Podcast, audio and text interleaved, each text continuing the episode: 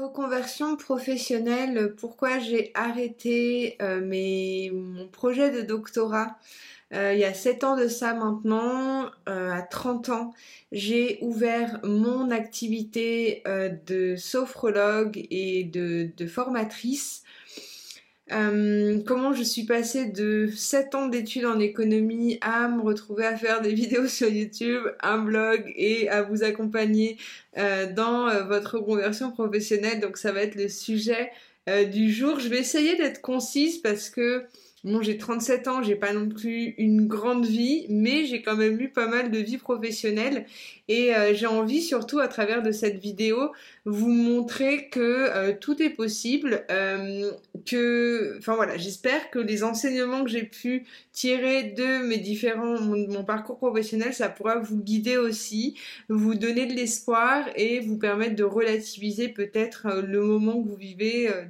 d'inconfort ou autre. Donc, euh, pour vous expliquer un petit peu, moi à la base, j'ai fait euh, un bac ES. Euh, j'ai toujours été passionnée par la politique, par l'économie, par les sciences sociales surtout, les sciences humaines. Et voilà, j'étais très engagée politiquement depuis vraiment mon plus jeune âge. J'ai l'impression, je crois que depuis que j'ai 12 ans, je réfléchis déjà à des, des sujets de politique. Faut savoir que moi j'ai eu un parcours de santé assez particulier parce qu'à mes 10 ans, j'ai eu un accident domestique où j'ai perdu en fait la vue d'un œil et cet accident, euh, bon, ça, a de l'importance pour la suite de mon parcours professionnel, mais sur le moment, ce que ça a créé chez moi, ça a été euh, une certaine maturité parce que très jeune, j'ai dû être confrontée à, des soucis de santé euh, qu'on a en général quand on est vieux. et, en fait, au-delà de ça, ça a été pour moi une façon de voir le monde différemment et, et je pense que c'est pour ça que très jeune, j'ai été intéressée par la politique. donc, j'ai fait un bac ES, mais à la fin de ce bac, je savais, je pensais déjà pas l'avoir et euh, je savais pas ce que je voulais faire, donc je me suis mis à travailler directement. J'habite euh, dans une station de ski, donc je me suis mis à travailler, euh, à faire même des ménages dans la restauration. Mes parents ont un, restaurant, donc j'ai travaillé tout le temps depuis que j'ai 16 ans, je crois, même avant à faire la plonge. Donc euh, je me suis mis à bosser euh, pendant euh, une année, je me suis dit je vais voir ce que je vais faire à la fin de cette année et finalement je suis rentrée dans une licence d'éco. Je savais pas si étudier l'éco, la psycho ou la socio. Finalement je me suis dit que j'aurais plus de débouchés avec l'économie. Et surtout que la psycho euh, à Grenoble où j'étais, euh, c'est euh, très focus sur les neurosciences. Aujourd'hui, ça m'aurait plu, mais sur le moment, je me voyais mal mm, rentrer dans un truc où il y a de la biologie et tout ça. Donc, je suis rentrée en éco et bizarrement, la fac, ça a été... bon, j'étais une élève moyenne et la fac, je me suis révélée dans, dans ma capacité de, de travail ou du moins à travailler seule et à être autonome j'ai eu ma licence et à mon master 1, je suis partie faire euh, une année d'études au Mexique euh, en échange universitaire. Et au bout d'un an, j'avais envie de rester au Mexique, donc j'ai trouvé le moyen de m'inscrire à, l'université au Mexique euh, pour terminer le bachelor en économie. Et pour pas perdre mon niveau d'études en France, j'ai continué mon master 2 à distance depuis le Mexique un master 2 en économie et en politique internationale. Une fois que j'ai terminé ce, bon j'ai mis deux ans pour faire ce master 2 à distance, donc euh, une année que j'ai fait donc en deux ans, euh, plus le bachelor. À la fin de ça, euh, j'avais envie de faire un doctorat, mais j'avoue que j'avais fait un master de, un master pro. j'avais commencé à travailler dans l'environnement, la protection de l'environnement, et c'est à ce moment-là que j'ai découvert la méditation. Euh, j'ai commencé à avoir vraiment des crises d'anxiété. Je vivais à Mexico City, j'ai eu un tremblement de terre. Enfin, moi j'étais à la base quelqu'un, je pense, d'anxieuse sans vraiment le savoir.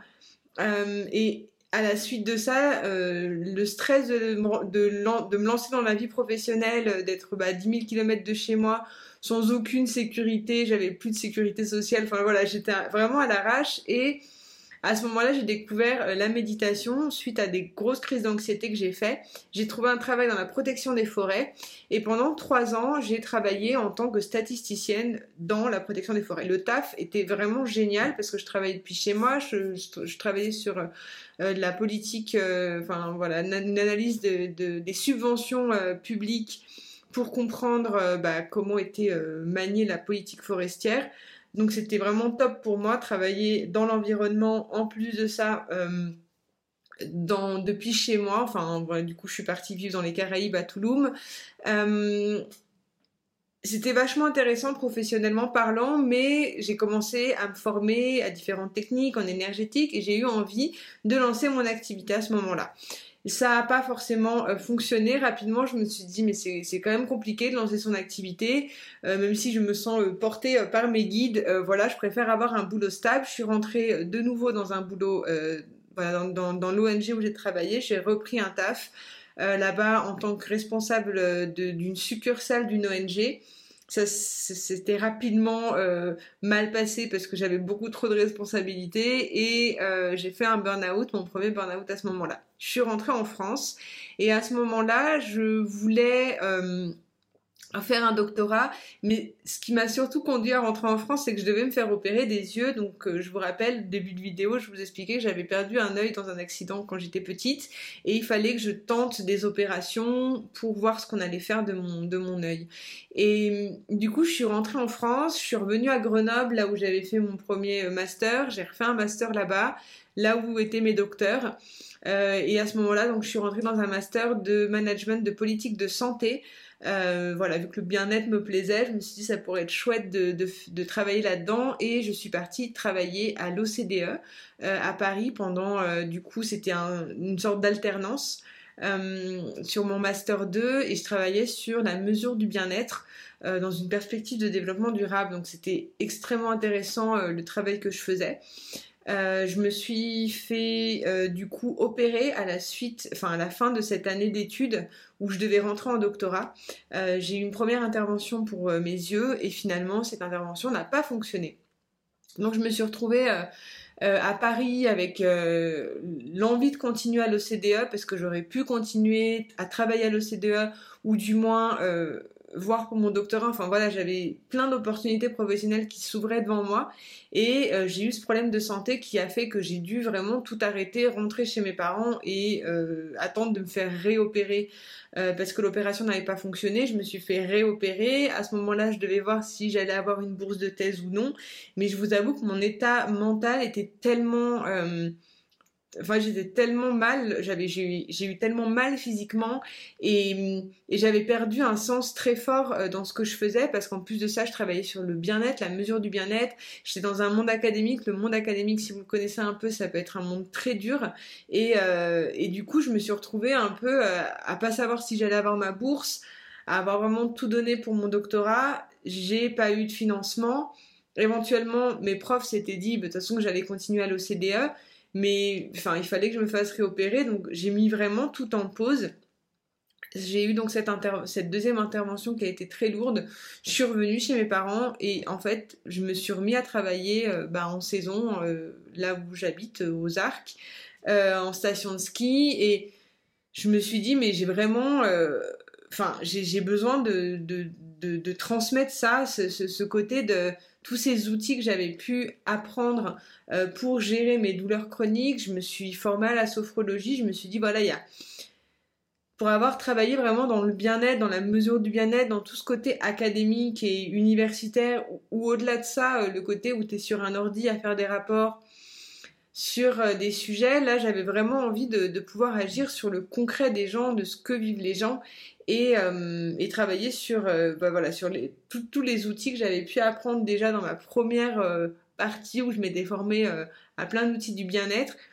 Et ensuite, donc, je me suis formée en sophrologie et le temps de ma convalescence.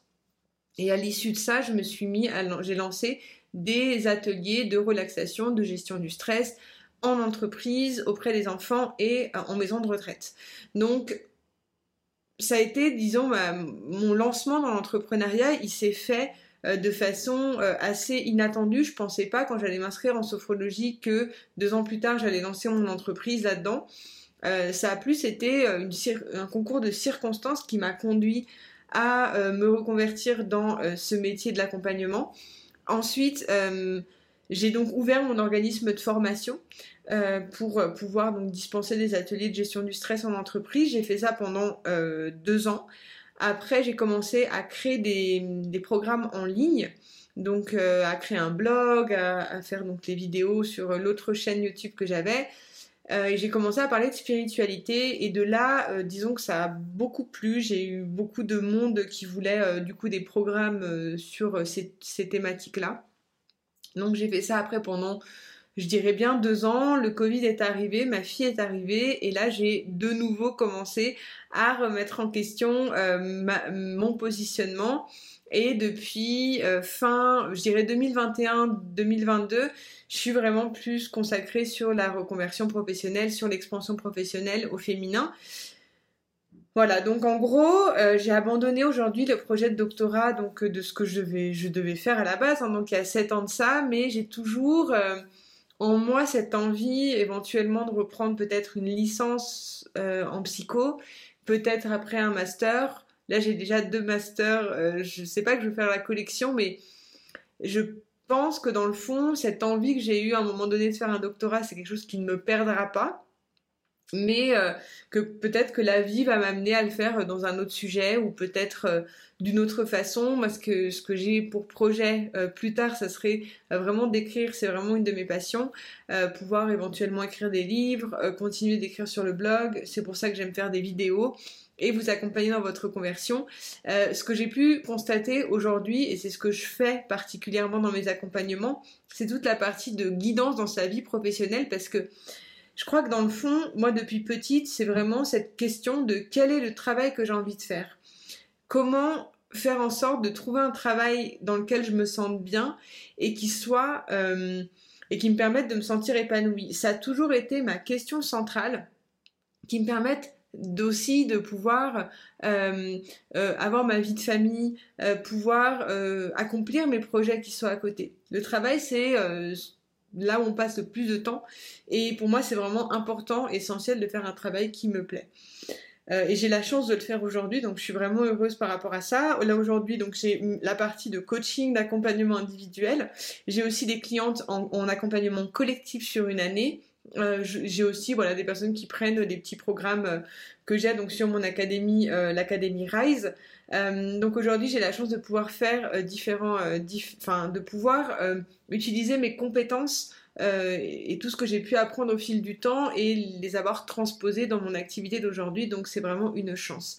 le message que j'ai envie de donner derrière tout ça, c'est qu'en fait moi, j'ai longtemps eu, quand je me suis lancée à, mon compte, à me dire waouh, j'ai fait 7 ans d'études, euh, j'ai fait tout ça pour rien. J'ai vraiment eu ce sentiment, et je sais que beaucoup de personnes l'ont, ce côté de se dire j'ai fait tout ça pour rien. Et en réalité, ce que j'ai envie de vous dire ici, c'est que non, tout ce que vous avez pu faire, toutes les rencontres que vous avez pu faire jusqu'à présent, elles peuvent vous aider aujourd'hui dans l'accomplissement de votre projet. Donc ce n'est pas fait pour rien.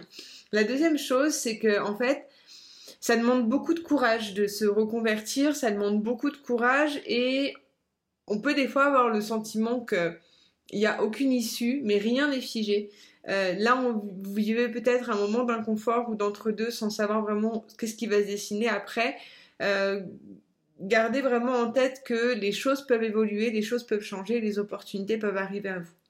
Troisième chose, euh, pour moi, qui est vraiment centrale derrière tout ça, c'est que notre santé, c'est vraiment un indicateur de notre bien-être et, euh, et de la manière dont on... Enfin, quand ça arrive énormément de fois dans une vie qu'il y a des problèmes de santé qui vont conduire à changer de métier. Euh, c'est beaucoup plus commun qu'on pourrait l'imaginer. Moi, dans mon cas, c'est ce qui s'est passé. Je devais me lancer dans un projet. J'avais plein d'opportunités qui étaient ouvertes dans un projet. Et finalement, bah, mes problèmes de santé ou ce qui s'est passé au niveau de ma santé m'a conduit à changer de, trajectoire. Et ça peut vraiment vous arriver à plein de moments ou niveaux différents. Euh, moi, ce que j'aime me rappeler derrière tout ça, c'est qu'il y a quelque chose de, fort derrière notre santé dans le sens où c'est vraiment notre guide et, euh, ne pas se culpabiliser en fait finalement ou de pas regretter. Euh, si ça s'est passé comme ça c'est que ça devait se passer comme ça. Et il y a quelque chose j'aime toujours me dire que et si le meilleur était sur le point d'arriver et c'est vraiment une phrase qui peut euh, qui peut vous ouvrir à beaucoup plus d'opportunités. Voilà, j'espère que euh, ce partage d'expérience a fait sens pour vous. Euh, n'hésitez pas à me dire en commentaire où vous en êtes vous dans votre conversion. Sachez que si vous avez besoin d'être accompagné dans votre projet professionnel, si vous avez envie de retrouver confiance en vous, confiance en vos ressources, bref, de d'échanger. N'hésitez pas à réserver un appel clarté avec moi ou à découvrir aussi sur mon site internet les différentes choses que je propose. En attendant, c'était un bonheur de vous raconter tout ça. Je vous retrouve très vite pour une prochaine vidéo. C'était Anne-Charlotte. Bye